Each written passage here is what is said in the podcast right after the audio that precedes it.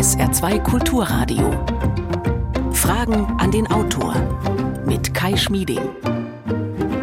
Schönen guten Morgen. Wenn Sie an die kommende Arbeitswoche denken und was da vor Ihnen liegt, löst das die reine Vorfreude in Ihnen aus oder kommen Ihnen Zeitdruck, Stress, Arbeitsüberlastung, finanzielle oder gesundheitliche Sorgen und schwierige Beziehungen in den Sinn und das Gefühl, ich schaffe das alles womöglich nicht?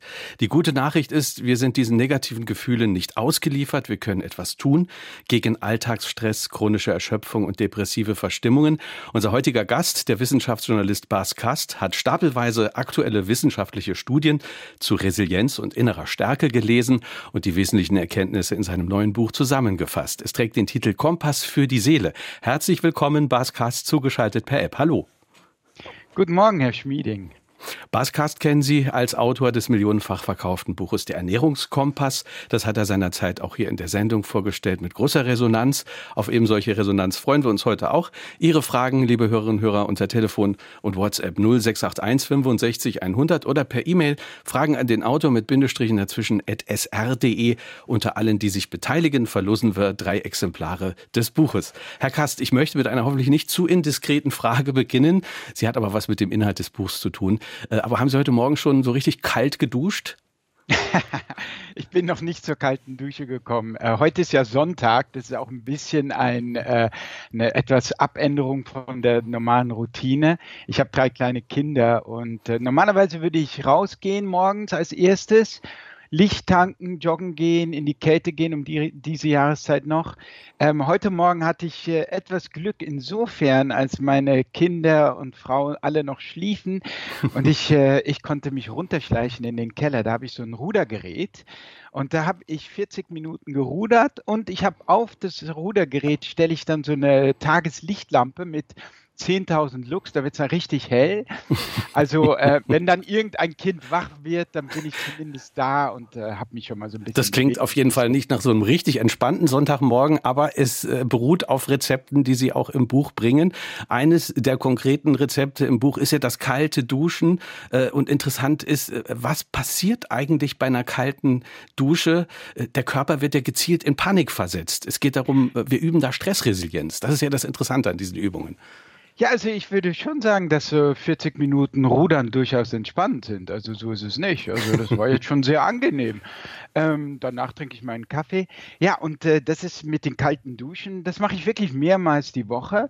Das ist schon sehr interessant. Also insbesondere, wenn man noch äh, ein, ein, Level drauf geht, also ein, ein nächst höheres Level geht und, und ein kaltes Bad nimmt. Und da, wenn man da eintaucht, insbesondere so mit dem Oberkörper, wenn Sie das mal versuchen, also man sollte ein bisschen langsam anfangen mit den kalten Duschen, aber wenn Sie dann weitergehen, wahrscheinlich merkt man das auch schon bei den kalten Duschen, dann äh, da, Sie, Sie merken, dass sie so eine Art von äh, Panikattacke bekommen. Also dass das, das, das Herz schlägt schneller, der Blutdruck steigt, Adrenalin schießt durch, die, äh, durch ihre Gefäße.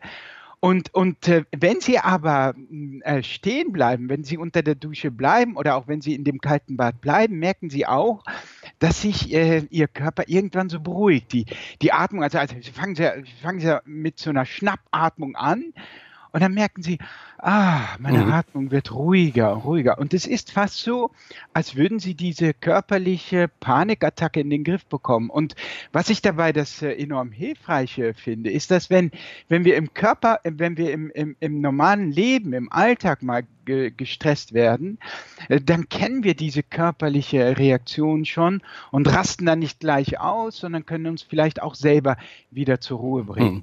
Also diese vorübergehende, gezielt gesuchte Stresserfahrung, die wir dann körperlich äh, suchen unter der Dusche, die macht uns auf Dauer auch äh, seelisch stabiler. Ist das eine Beobachtung, die Sie auch aus Studien so nehmen konnten? Oh ja, also wir trainieren im Grunde die Stressresilienz. Und was das Schöne dabei ist, ich meine, Joggen oder Rudern äh, oder irgendeine Form von körperlicher Bewegung, von Sport, ist ja auf einer gewissen Weise etwas sehr Ähnliches. Der Herzschlag steigt, der, der Puls geht hoch. Ich meine, wir fügen uns mit dem Sport, mit der Runde Jogging oder was auch immer wir tun, im Grunde so eine Art von selbstkontrollierten Stress zu.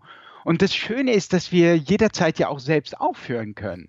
Das heißt, wir haben es vollkommen in der Hand und das macht es so angenehm, weil wir jetzt hier die Macht über diese Situation haben, die wir ja sonst nicht haben, wenn, wenn das Leben uns stresst. Mhm. Und so kann man wirklich sehr gezielt auch bis an die Grenzen gehen. Ja, wenn, wenn man meint, man kann noch mehr Stress äh, ertragen, dann zieht man das Tempo an oder dreht noch eine Runde. Und so kann man also wirklich sehr, äh, sehr gut selbst kontrolliert diese, diese, ja, diese Stressreaktion des Körpers trainieren, die natürlich auch eine, eine, die natürlich auch etwas ist, die wir, was wir geistig dann äh, mehr und mehr bewältigen und äh, woran wir uns, woran wir uns gewöhnen. Mhm. Also da sind wir schon mittendrin in einer der äh, Thesen des Buches. Ähm, vielleicht sollten wir vorher noch mal äh, fragen, was war denn für Sie persönlich die Motivation, dieses Buch zu schreiben? Es gab ja einen ganz konkreten Impuls in Ihrem Leben, der Sie dazu gebracht hat, sich mit diesen Themen zu beschäftigen. Ja, wie das immer so ist bei meinen Büchern, schreibe ich äh, natürlich aus etwas heraus, wo ich selber meine, hier gibt es ein Problem, ja, wo ich selber nicht so gut mit, mit fertig werde, möchte ich genauer verstehen oder ich möchte auch Strategien finden, bevorzugt aus der Wissenschaft, weil mich das am meisten fasziniert und weil das eine solide Quelle des Wissens ist. Und äh, so habe ich Bücher geschrieben über die Liebe zum Beispiel, als ich unglücklich verliebt war, meine Beziehungen immer gescheitert sind und so. Und jetzt war das eher so, dass ich so gerade so ein, überraschenderweise eigentlich so nach dem Erfolg, auch mit dem Ernährungskompass, in, immer mehr in so ein hartnäckiges äh, Stimmungstief hineingeraten bin.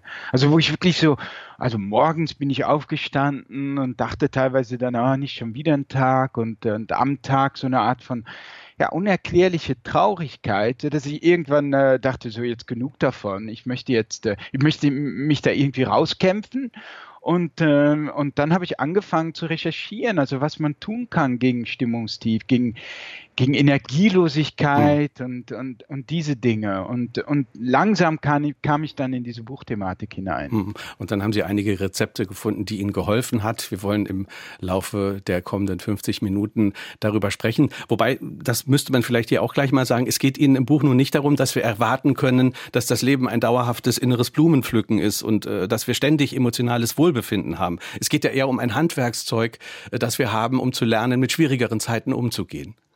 Richtig, äh, ich vergleiche das auch so mit dem Werkzeugkasten, nicht? Und äh, das heißt ja nicht, dass nicht renoviert werden muss oder dass im Haus nicht mal Dinge kaputt oder in der Wohnung Dinge kaputt gehen und so weiter. Ich meine, äh, Ängste und Verstimmungen und so weiter wird es immer wieder geben. Aber es ist natürlich schon schön, wenn man so Werkzeuge hat, teilweise schon so prophylaktisch, die man einsetzen kann, damit es gar nicht so schlimm wird. Teilweise auch vermitteln die einen natürlich auch so ein Gefühl der Zuversicht. Denn wenn man merkt, dass es so ein bisschen mit der Stimmung bergab geht, dass man einfach was tun kann. Das ist schon wirklich sehr angenehm. 0681 65 100 ist unsere Nummer. Wir hören eine erste Hörerfrage. Im Hamsterrad zwischen Familienaufgaben und Beruf geht die Erholung oft verloren. Auch die Psyche leidet, wenn Erschöpfungszustände sich häufen. Raten Sie, Herr Kast, eher zum Rückzug mit speziellen Übungen, die Sie in Ihrem Buch beschreiben und zum Beispiel passenden Musikstücken oder helfen eher gemeinsame Runden im Freundeskreis oder Verein über schlechte Zeiten hinweg? Herr Kast, bitte. Ja, das ist eine interessante Frage. Und die ist ein bisschen jetzt äh, aufgesetzt als Dichotomie, also als entweder oder. Ähm, ich, ich, glaube, dass das nicht unbedingt sein muss. Also nehmen wir mal äh, ein Extrembeispiel, wo man sich wirklich auf sich besinnt und äh, zurückzieht. Das wäre die Meditation, die ja auch sehr, sehr hilfreich ist, um Verstimmungen sozusagen in den Griff zu bekommen ähm, um so zu einer inneren Ruhe zu finden. Meditation ist natürlich etwas, was man alleine machen kann und man zieht sich ja auch auf seine eigene Welt, wenn man so will, zurück. Aber die, die, die besten Meditations- äh, oder die, die schönsten Meditationsformen sind in Form eines Retreats, wo man es mit anderen Menschen also gemeinsam eines Retreat, also eines gemeinsamen Rückzugs oder wie, wie kann man das nennen? Genau, ja. also man sitzt in einer, vielleicht irgendwo in einer schönen Naturlandschaft, man zieht sich zurück in einer Gruppe. Also ich habe ja zum Beispiel im Rahmen auch der Recherche zu diesem Buch erstmal, das war erstmal im Lockdown viel und da habe ich angefangen mit, äh, mit äh, Apps zu, zu meditieren. Aber als wir dann wieder zusammenkommen durften, als man sich wieder in Gruppen treffen durfte, habe ich auch einen Meditationskurs mit anderen gemacht. Also sitzt man mit acht Leuten zusammen und einem Meditationslehrer und äh, ist also in gewisser Weise bei sich, und das aber doch auch gemeinsam. Also ich, ich, denke, ähm, grundsätzlich schließen sich all diese Techniken, die ich auch im Buch beschreibe, also es geht ja darum, zum Beispiel die Ernährung umzustellen oder sich zu bewegen. Also Ernährung umstellen macht am meisten äh, Spaß mit anderen, wenn man gemeinsam kocht und gemeinsam abends isst. Oder Bewegung, da auch da sieht man zum Beispiel, man kann natürlich wie ich jetzt heute Morgen alleine in den Keller gehen und dort vor sich hin rudern, aber viel schöner ist und auch wahrscheinlich viel wirksamer, dafür gibt es sogar äh, Hinweise aus der Forschung, ist, wenn man irgendwie das in der Mannschaft, äh, als Mannschaftssport mhm. macht, nicht? Sei es, äh, sei es Volleyball, Fußball, Badminton oder gemeinsam joggen geht.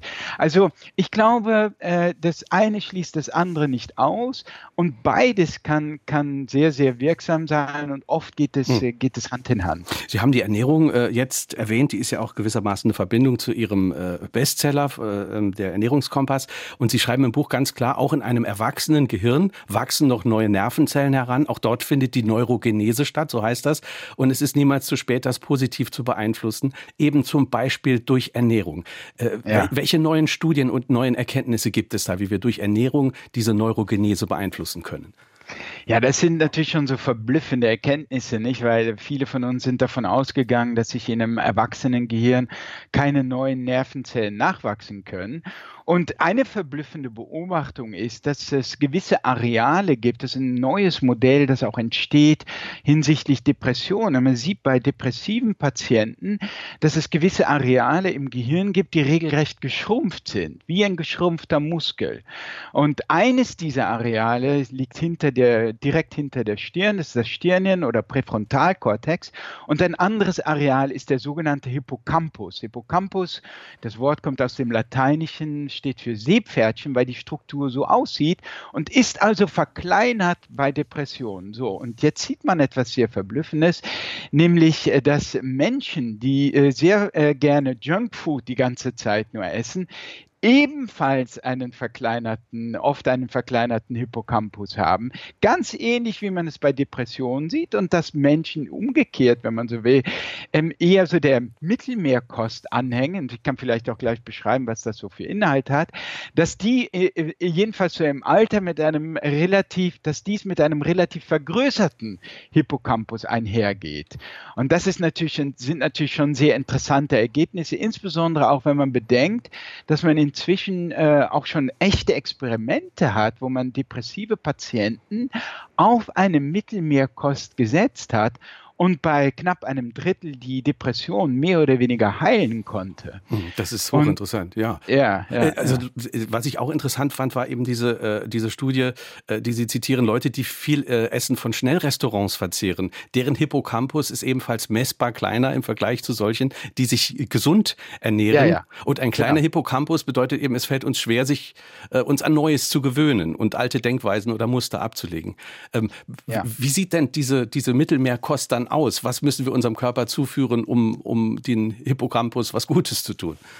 Also, ich meine, die Mittelmeerkost ist auch sehr, sehr gut äh, untersucht. Das muss nicht nur die sein, aber die grundsätzlichen Elemente so einer gesunden Kost, die auch Teil der Mittelmeerkost sind, man, man, man kann es im Grunde auf einen Nenner bringen, ist, dass man sagt, äh, ist nichts, was nicht auch deine Großmutter als Essen erkannt hätte. Also ich glaube, dass äh, diese einfache Regel so unheimlich einfach 80 Prozent unserer Ernährungsprobleme löst. Und das heißt, ich meine, viel frisches Gemüse, viel Obst, Obst, viel Vollkornprodukte wie Haferflocken, Vollkornbrot. Bei der Mittelmeerkost kommt natürlich so Olivenöl hinzu.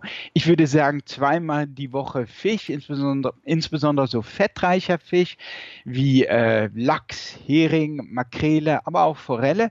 Da stecken viele Omega-3-Fettsäuren drin und man weiß zum Beispiel, dass Omega-3-Fettsäuren auch in Kapselform übrigens, also man kann das auch in Kapselform nehmen, ist nicht ganz so gut wie Fisch, aber Fisch ist ist ja auch nicht billig und Fisch hat wieder auch ethische Probleme und andere Probleme mit der ganzen Überfischung. Also ich selbst nehme auch Omega-3-Kapseln und die gibt es zum Beispiel auch in veganer Form, also in Form von Algenöl. Und man weiß inzwischen aus sehr, sehr vielen großen Studien, dass äh, Omega-3-Kapseln auch ähm, wirklich Depressionen auch lindern können, die Stimmung heben hm. können. Sie vergleichen äh, Omega-3-Fettsäuren im Buch sogar mit einem pharmakologischen Wirkstoff, der dem Körper in einer Art Molekularsprache Botschaften übermittelt und zum Beispiel damit Entzündungsprozesse runterfährt.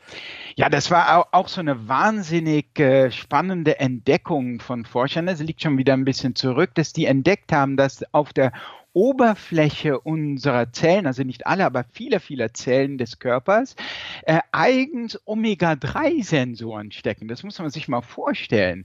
Ähm, dass also im, im, im Grunde es Sensoren gibt, die darauf warten, dass sie ein Stück Fisch essen und dann dockt da so eine Omega-3-Fettsäure an und das setzt eine ganze biochemische chemische Kaskade in Gang, die letztlich dazu führt, dass äh, schädliche chronische Entzündungsprozesse in unserem Körper runtergefahren wird. Und wir wissen, dass Entzündungsprozesse auch die Stimmung angreifen können. Also wir wissen das sogar äh, von ganz einfachen Experimenten. Vielleicht kann sich der eine oder andere auch daran erinnern, denn ähm, schon bei einer Impfung, also wenn man eine Covid-Impfung bekommt, äh, sagen viele, dass sie an dem Tag selbst oder so am nächsten Tag so ein leichtes Stimmungstief haben. Ja, sie fühlen sich nicht nur körperlich ein bisschen angegriffen, sondern auch so ein bisschen down.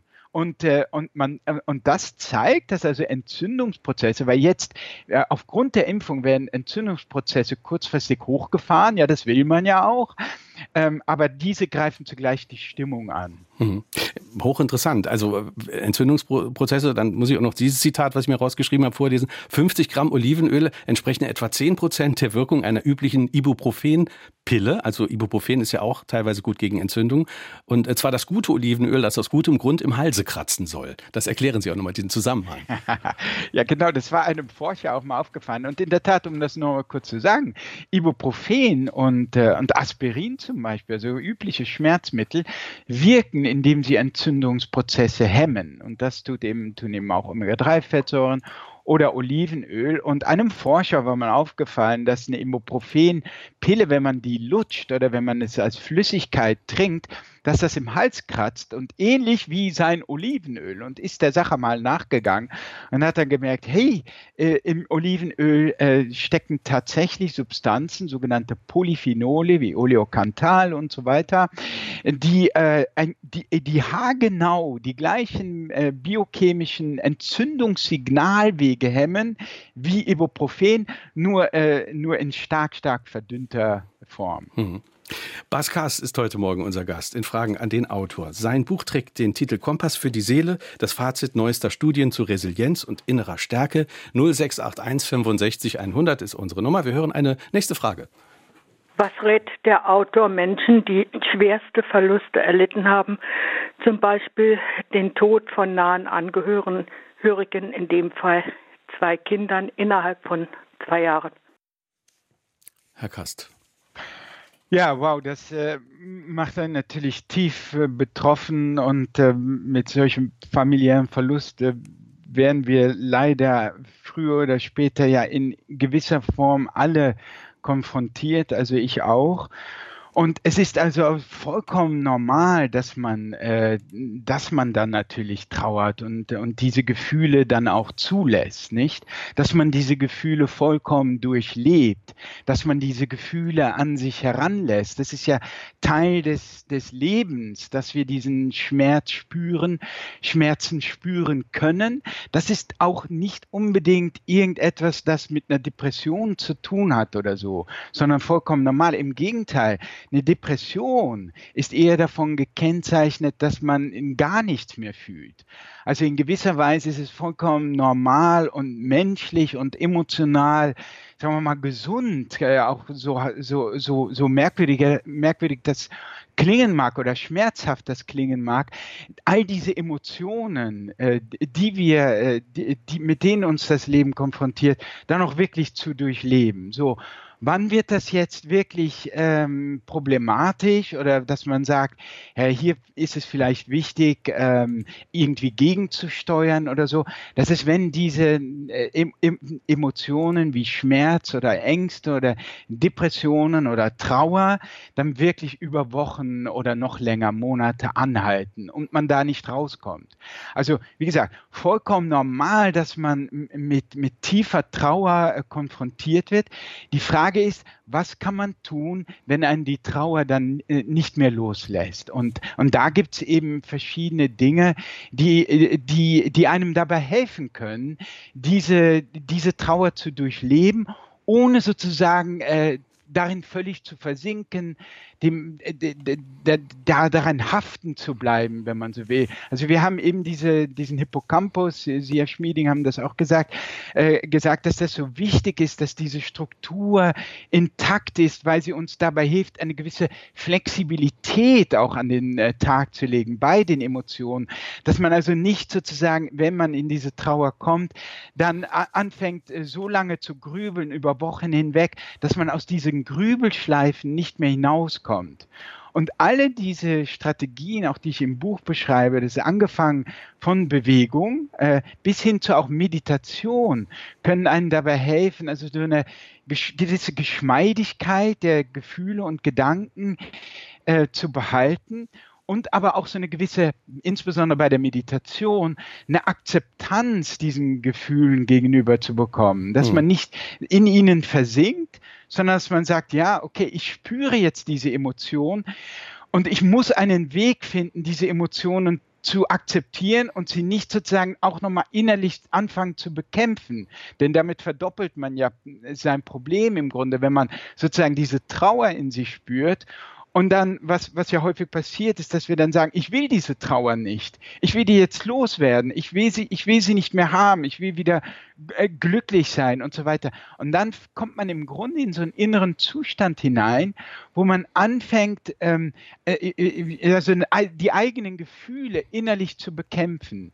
Und da ist etwas zum Beispiel was, wo, wo Meditation auch sehr bei helfen kann, weil bei der Meditation lernt man die eigenen Gefühle und sei es Trauer zum Beispiel zu beobachten, zu sagen, ah, das ist da, das ist jetzt nun mal hier in meinem Körper und meinem Geist und ich kann es da sein lassen, ohne hm. es zu bekämpfen. Hm. Das ist dann und, äh, auch, ja, das ist irgendwo auch die Verbindung ja auch zum Anfang der Sendung, zu, zum, zum Umgang mit Kälte. Meditation schult ja dann äh, gewissermaßen in diesem Fall die Wahrnehmung des Körpers und auch die Wahrnehmung dessen, was unser Geist gerade tut. Also wir sind, wir lernen ja auch, wir, wir sind dem nicht hilflos ausgesetzt, schreiben Sie im Idealfall, ja, dem, was unser ja. Geist gerade tut. Wir können was dagegen tun.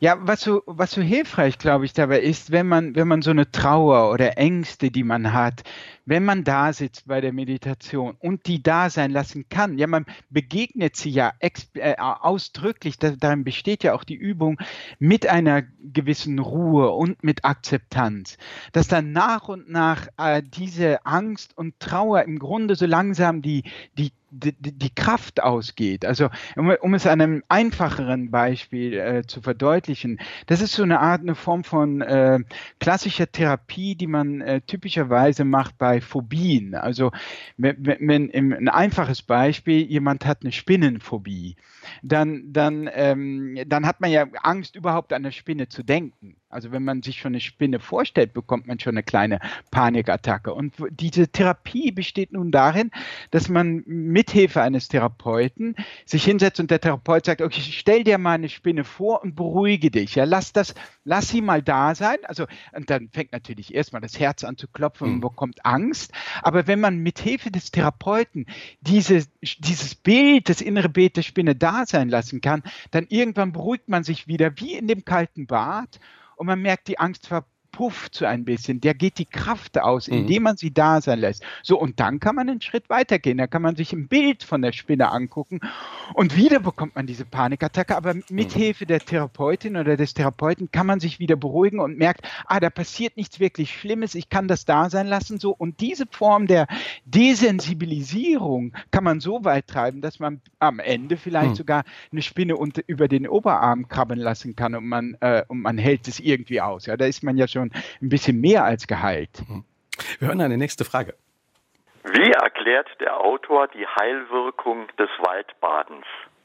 Gibt es eine Heilwirkung des Waldbadens, muss man erstmal fragen. Gibt es das wissenschaftlich äh, belegt, Herr Kast? Ja, das finde ich, äh, dem widme ich ja ein ganzes äh, großes Kapitel im, im Buch auch. Also ein Wirkstoff namens Wald heißt das Kapitel. Und äh, das ist im Grunde so ausgehend von einer japanischen, ja, ein bisschen Kultbewegung seit den 80ern schon, dieses Waldbad, nämlich Shinrin-yoku. Und dazu muss man wissen, dass unser modernes Stadtneurotikerleben voll von Reizen ist. Wir sind diesen Reiz, wir sind dieser Reizüberflutung nicht nur in der Großstadt typischerweise ausgesetzt, sondern auch so im Online-Leben. Und nur um das mal an einem Beispiel zu verdeutlichen, weil viele Leute, den, vielen Leuten ist gar nicht klar, sozusagen, wir merken, auch ich im Alltag gar nicht so, wie viele Reize auf uns einprassen, äh, äh ist, will ich mal den, ähm, den, den berühmten Cocktail-Effekt kurz erklären, nämlich wenn man man, man kennt das vielleicht, wenn man auf einer kleinen Party steht und man redet mit, äh, man redet mit so einem eigenen Grüppchen von Leuten und um, um einen herum stehen auch lauter Grüppchen von Leuten, deren Gespräche man aber nicht weiterverfolgt. Das ist so im Hintergrund. man meint, man würde sich vollkommen und nur auf das eigene Grüppchen und das Gespräch konzentrieren, bis plötzlich in einem Grüppchen hinter einem der eigene Name fällt. Und plötzlich ist man ganz hm. Ohr. Mhm. Und, und das zeigt, dieses, dieses, dieser Cocktail-Party-Effekt zeigt, dass also auf einer unbewussten Ebene wir das Gespräch in, im Hintergrund, dass unser Gehirn das wirklich Wort für Wort sehr wohl mitgehört hat, aber all das, all diese irrelevanten Reize weggefiltert hat, bis der hochrelevante Reiz der eigene Name fiel und man plötzlich der, sich darauf konzentriert. Das wurde plötzlich, der Name wurde plötzlich ans Bewusstsein weitergereicht. So. Und so ist das auch in einer Großstadt. Wir filtern alles weg, all diese Reize, den Lärm, die Reklameschilder, die, mhm. die, den ganzen Verkehr oder im Online-Leben, äh, im Computer, die ganzen E-Mails, Instagram, Facebook, die ganze Zeit müssen wir versuchen, diese, diese Störreize auszublenden. Also wir sind überstimuliert teilweise, ohne dass wir das so richtig wahrnehmen. Wir haben zu viele richtig, Stimuli. Ja. Richtig, und das kostet unheimlich viel Kraft. Und diese Kraft, diese mentale Energie ähm, vergiftet unser Gehirn regelrecht, wie man mittlerweile weiß. Und unter anderem auch dieses Stirnhirn, das bei Depressionen unter aktiv ist. Äh, und, und das ist ja schon bemerkenswert. Und, und, und in der Natur, und wir brauchen eben diese mentale Kraft, um auch so innere Impulse wie Trauerimpulse oder Aggressionen zum, teilweise zu bewältigen. So. Und, und in der Natur fallen all diese Reize fallen plötzlich weg. Hier muss nichts mehr gefiltert werden. Hm. Hier, hier saugen wir regelrecht alle Reize in uns hinein. Also die Natur ist ja oft gekennzeichnet, nehmen wir mal das Meer zum Beispiel, ist ja oft gekennzeichnet von eher so rhythmischen, wiederholenden Reizen, die, die wie eine Art Massage für unser Aufmerksamkeitssystem hm. sind. Ja, also die, die Natur, die, die stimuliert uns zwar, aber sie überstimuliert uns nicht. Also es ist äh, eine gleichmäßige Bewegung, aber wenn man sich vorstellt, man steht am Meer, so ein bisschen was verändert sich immer und das tut, äh, tut uns dann beim Beobachten auch gut. Also äh, das Richtig. richtige Maß an Stimulanz. Ja, ja und äh, man sieht sogar, also man hat dies äh, in, in einem der renommiertesten Wissenschaftsmagazine, Science, hat man eine Studie publiziert, wo man gesehen hat, dass Leute, die an der Gallenblase operiert wurden, ähm, denen hat man per Zufall, die einen bekamen danach äh, zur Erholung im Krankenhaus ein Zimmer mit Blick auf Bäume, ganz zufällig, und die anderen, äh, die sahen auf eine braune Mauer. Und da sah man wirklich, dass die Leute, die sich erholen durften im Krankenhaus mit Blick auf etwas Natur, ähm, sich nicht nur schneller erholten, sie brauchten auch weniger Schmerzmittel. Und die Krankenschwestern zum Beispiel sagten auch, dass die äh, besser drauf waren. Hm. Bas Kast ist heute unser Gast. Ich sage nochmal den Titel des Buches Kompass für die Seele. Das Fazit neuester Studien zur Resilienz und innerer Stärke. 0681 65 100 ist die Nummer. Wir haben einige Hörerfragen. Wir wollen eine nächste hören.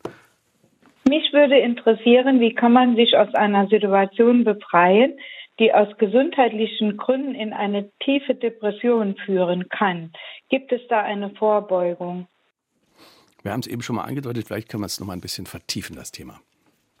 Ja, also das klingt ja jetzt nach einer echten Depression im Zusammenhang mit irgendwelchen körperlichen Beschwerden, gesundheitlichen. Da ist es ganz wichtig, sich professionelle Hilfe zu holen, zu einem Arzt zu gehen, um die erstmal die körperlichen und gesundheitlichen Beschwerden abzuklären. Nicht? Das kann ja, wie wir schon gesehen haben, mit den Entzündungsprozessen, kann eine Depression eine rein körperliche Ursache haben, von der wir nichts wissen. Wenn es Entzündungsprozesse sind, die auf das Gehirn übergreifen und dann unsere Stimmung angreifen, dann äh, kann man äh, an der Lebenssituation noch so viel ändern. Äh, das wird dann äh, nicht die Ursache beheben. Also das ist ganz, ganz äh, wichtig, hier einfach erstmal zum Arzt zu gehen und das abzuklären, ob es nicht eine rein körperliche Ursache gibt und ob nicht die depressiven Beschwerden äh, damit dann auch weggehen. Das wäre mein erster Rat.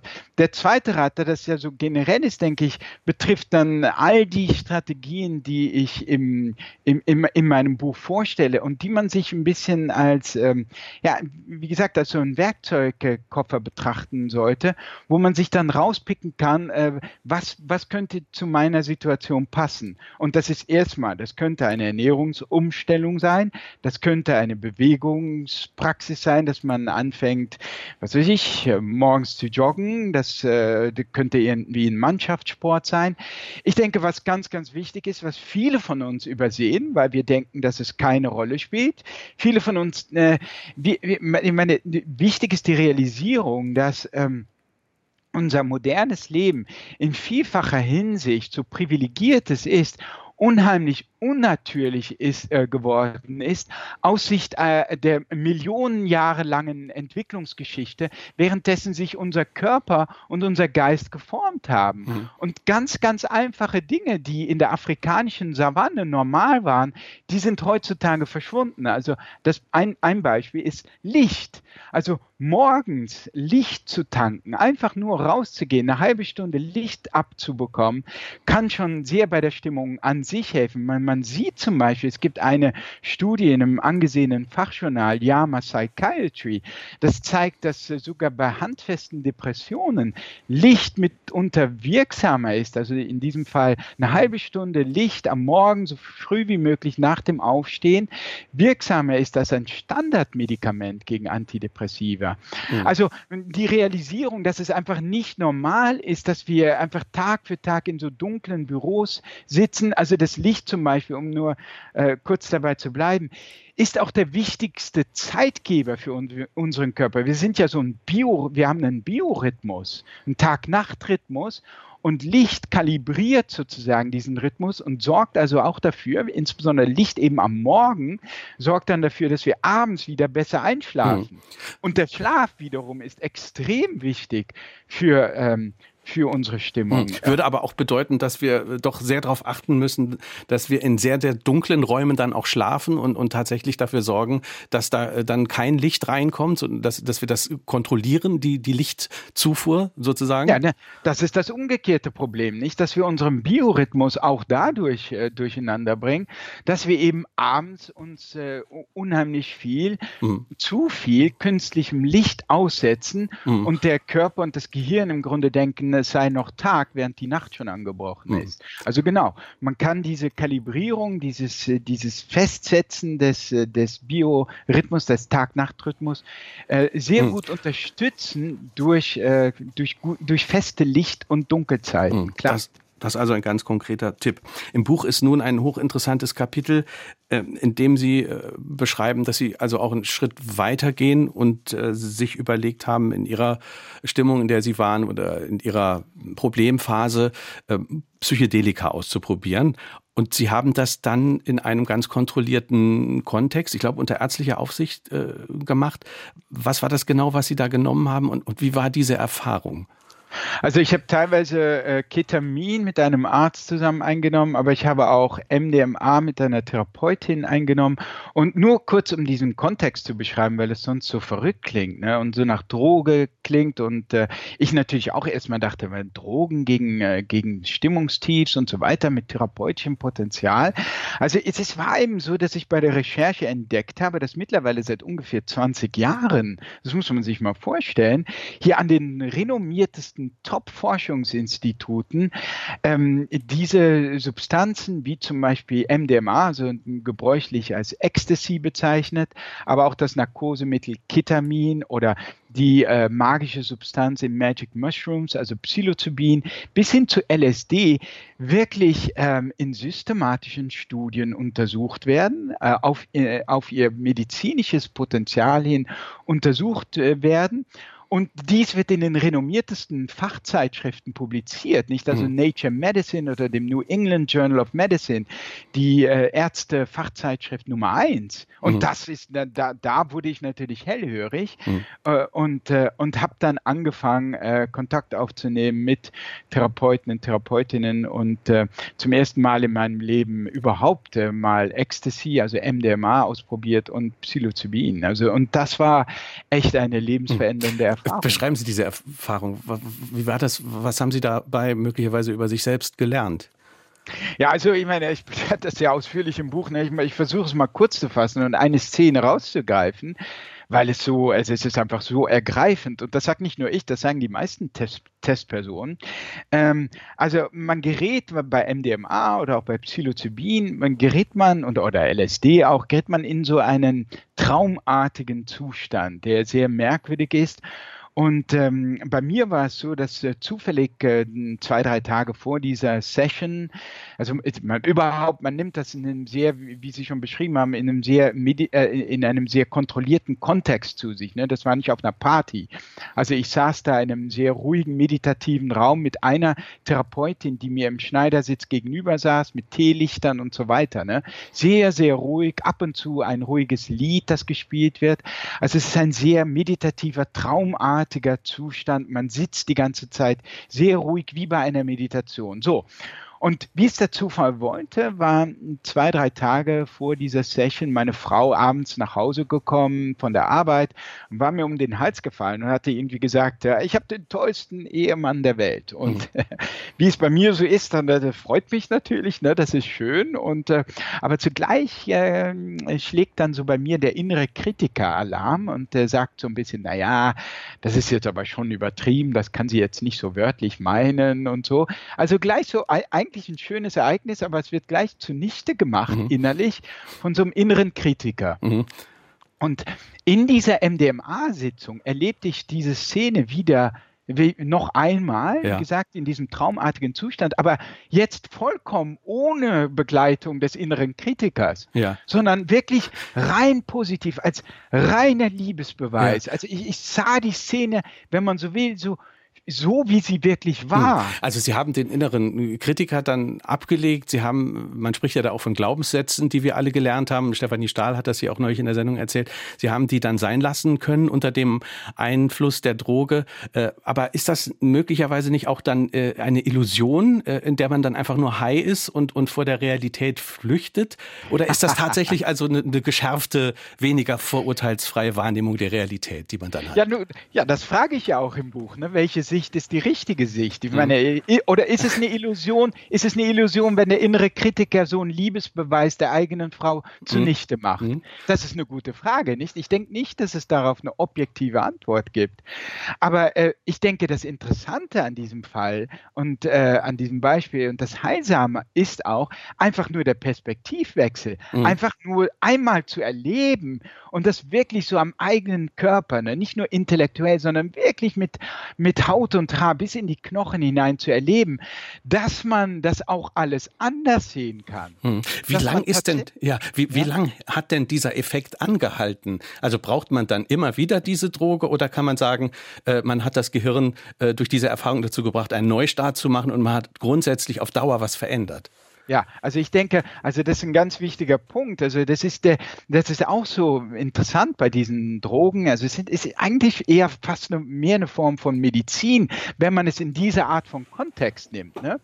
Ähm, das, ich habe das dreimal gemacht in meinem Leben und das reicht mir vollkommen. Mhm. Ähm, was ja sehr wichtig ist, dass man nicht nur einmal eine Droge reinpfeift und dann hat sich die Sache oder so, sondern dass man dann weiterhin mit der Therapeutin, also nicht nur die Sache sehr gut vorbereitet, sondern auch danach mit, mit einer Therapeutin die sogenannte Integrationsarbeit, wenn man so will, macht äh, wo man über das Ereignis spricht, wo man das einordnet. Also für viele ist es so, dass so eine einzelne Sitzung, wo dann so ein Blickwechsel oder so etwas stattgefunden hat, das, das ist dann erst der Startschuss für eine Therapie, dann eine Gesprächstherapie, die dann sich über Wochen hinzieht. Mhm. Und dass man dann eben versucht äh, zu klären, was bedeutet das denn für mein Leben? Mhm. Und ich kann auch sagen, bei dieser Sitzung und bei diesem, ja, bei diesem enormen Blickwechsel, das ist etwas, was mich monatelang und ich würde sagen bis heute beschäftigt, dass ich ab und zu im Alltag auch wieder, dass mir das bewusst wird. Weißt du, jetzt hast du wieder diesen Negativblick,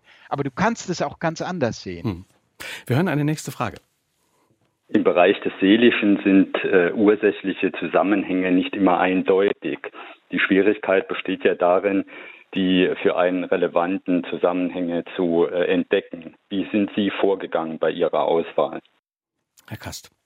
Ja, das ist natürlich äh, in der Tat äh, extrem schwierig, sozusagen, äh, wenn man viele Dinge im Leben verändert, dann zu wissen, was war der entscheidende kausale Faktor. Also es ist bei mir oft so, dass ich nach, nacheinander vorgehe. Also erstens einmal gibt es unheimlich viele Studien, an die ich mich orientiere und diese Studien sind placebo kontrolliert. Also ich sage jetzt mal ein Beispiel. Da gibt man ganz äh, normalen Menschen ohne psychische Probleme.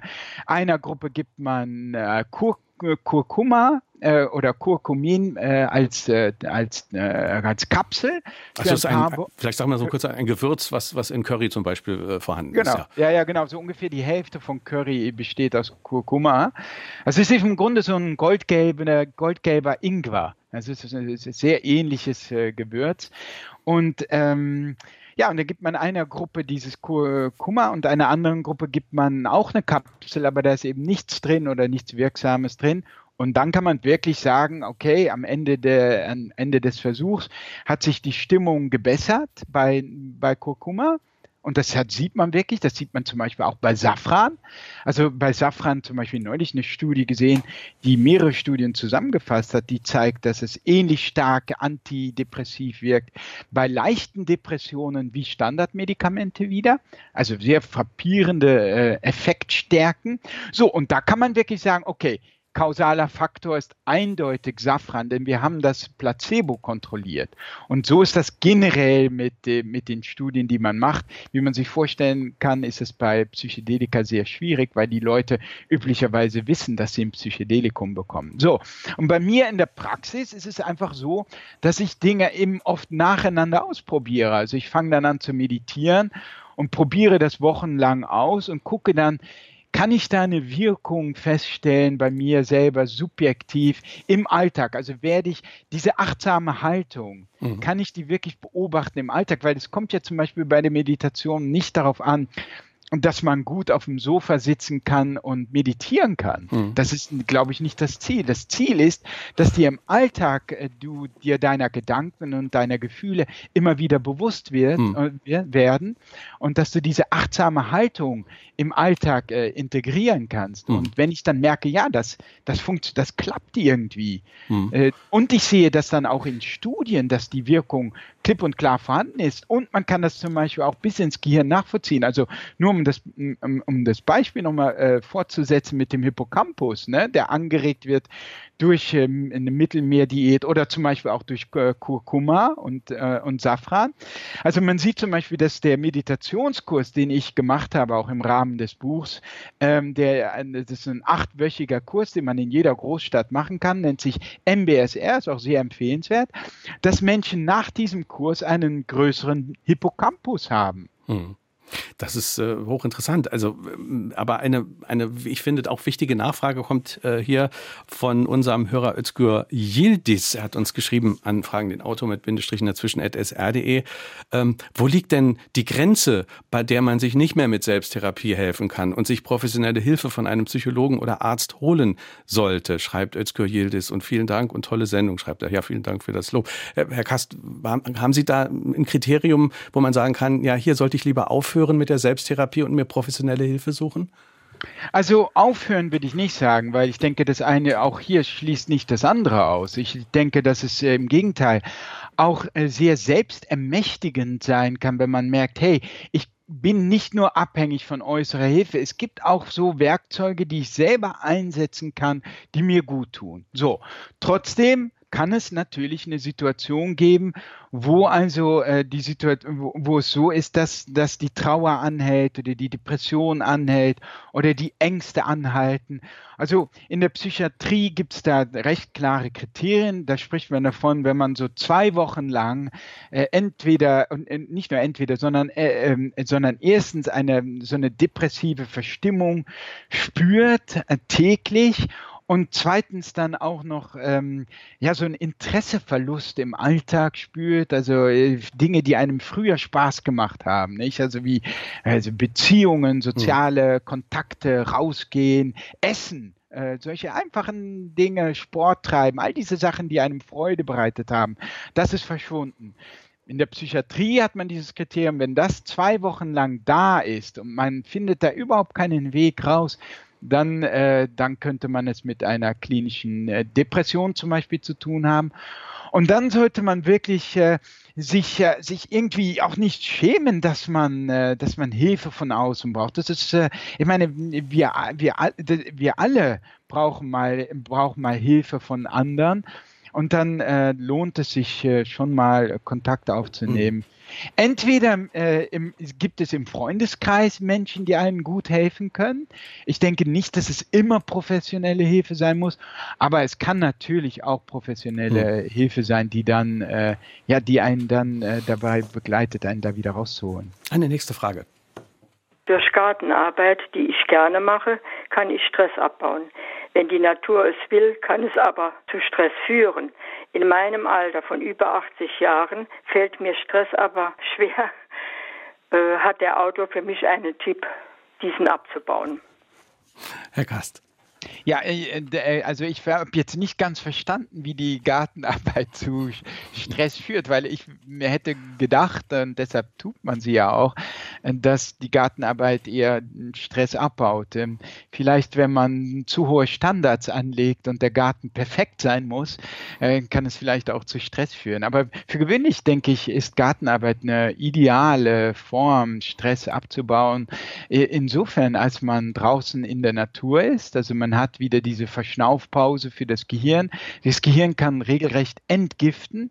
Man bekommt Licht ab, also die Stimmung steigt, man kalibriert seinen Tag-Nacht-Rhythmus und man bewegt sich in einer Form, wie es einem oft gar nicht so bewusst ist. Also es ist gar nicht so, dass man jetzt vor sich hin leidet, sondern man bewegt sich auf ganz natürliche mhm. Weise. Ne? Mhm. Also das ist ja auch typisch bei diesen ganzen Blue Zones, diesen Regionen, in denen Menschen besonders, auf besonders, ähm, ja, auf besonders gesunde Weise alt werden. Also wo viel, viel weniger gebrechlich Ungleichheit hm. im Alter ist. Das sieht man, dass diese Menschen, äh, wie zum Beispiel am, am, Mittelmeer, teilweise auch in Kalifornien und an anderen Orten der Welt, in Costa Rica und so weiter, dass diese Menschen jetzt nicht unbedingt joggen gehen oder so, wie ich es mache, oder aktiv rudern gehen oder Mannschaftssport machen, sondern sich einfach nur in der Natur aufhalten. Ne? Ich sehe ähnlich wie bei Gartenarbeit. Mhm. Also insgesamt scheint mir das sehr heilsam zu sein. Ja, bei der Gartenarbeit ist ja auch das Schöne, man sieht auch das Ergebnis und man, man ist dann so ein bisschen stolz auch darauf, was man da geschafft hat. Man sieht das unmittelbar unmittelbar.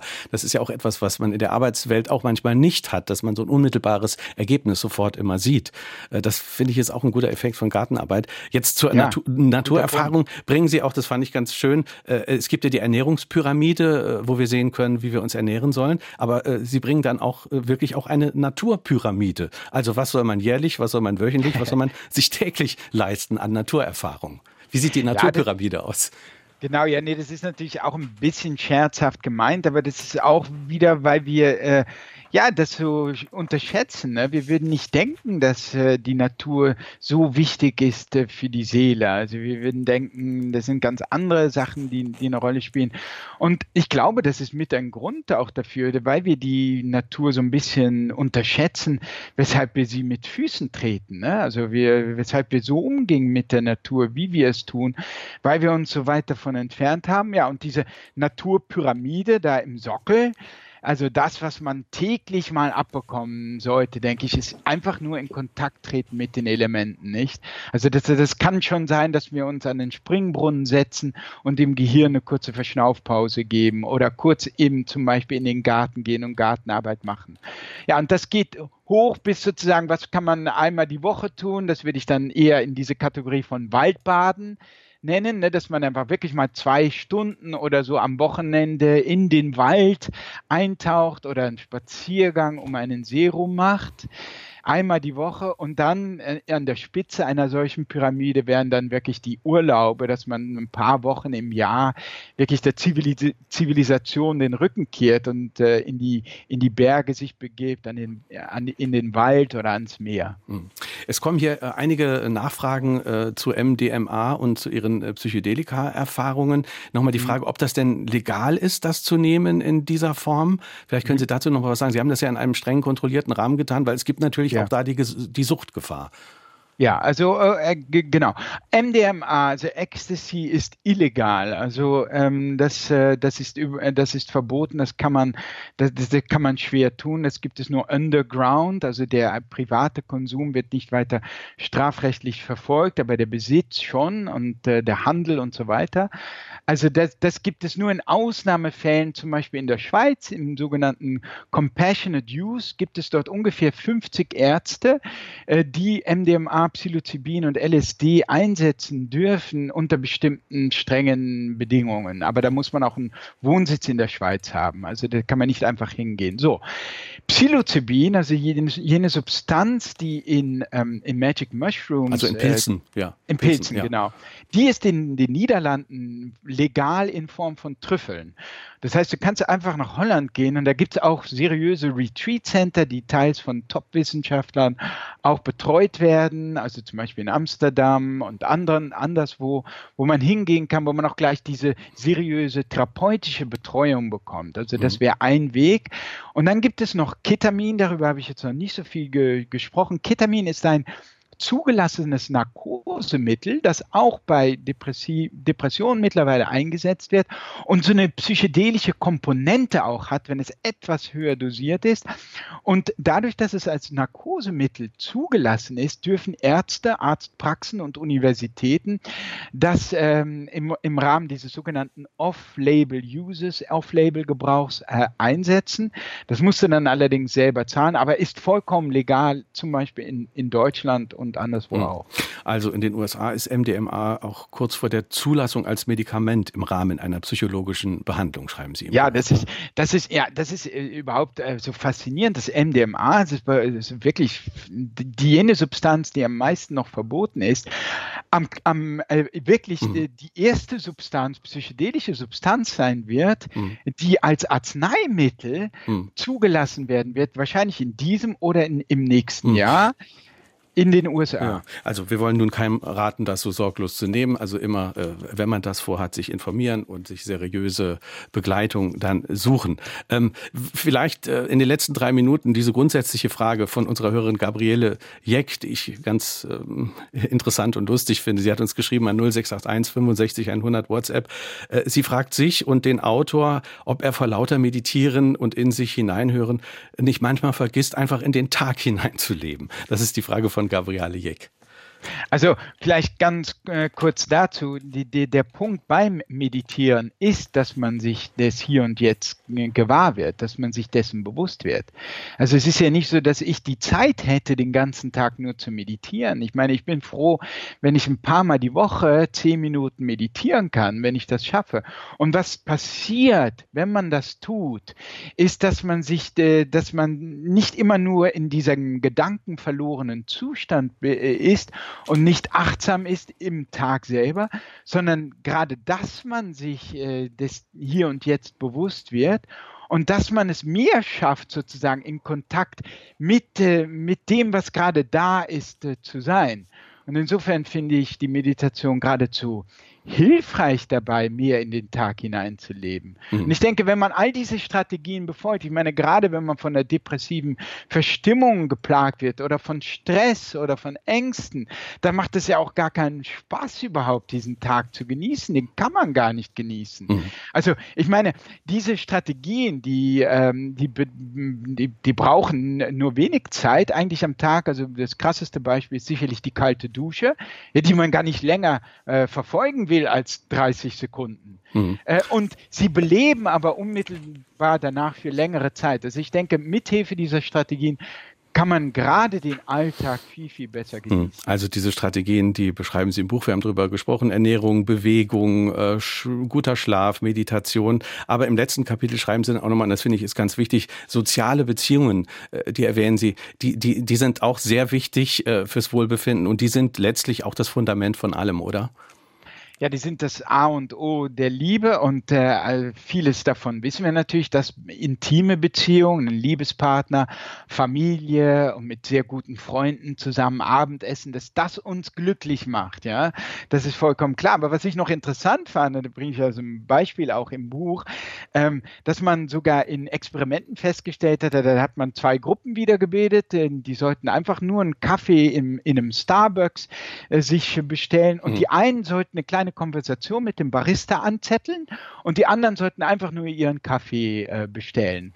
Und siehe da, die Leute, die einfach nur ein kleines Gespräch mit dem Barista anfangen, gehen danach glücklicher aus diesem, äh, aus diesem Starbucks wieder raus. Also das ist vielleicht der Vorsatz für diesen Sonntag. Leider ist unsere Sendung schon am Ende. Baskast, herzlichen Dank für das Gespräch und schöne Grüße nach Berlin. Danke Ihnen. Danke, Herr Schmieding. Baskast Kompass für die Seele. Das Fazit neuester Studien zu Resilienz und innerer Stärke erschienen bei C. Bertelsmann. 256 Seiten kosten 24 Euro. Jeweils ein Exemplar geht an Stefan Kiefer aus Saarbrücken, an Monika Winter aus St. Wendel und an Evelyn Nell aus Saarbrücken. Kommende Woche ist der Gast äh, Jochen Marmitz, die Biologin Frauke Fischer, genau, eine Expertin für Artenvielfalt, Titel des Buches Wahl macht Wetter, warum biologische Vielfalt unser Klima rettet. Und sie sagt, die Natur ist absolute Expertin darin, mit Störungen umzugehen und gefährliche Extreme abzupuffern. Wir können uns bei ihr einiges abschauen. Spannendes Thema. Ich bin Kai Schmieding, danke herzlich fürs Zuhören, wünsche einen schönen Sonntag. Tschüss, bis bald.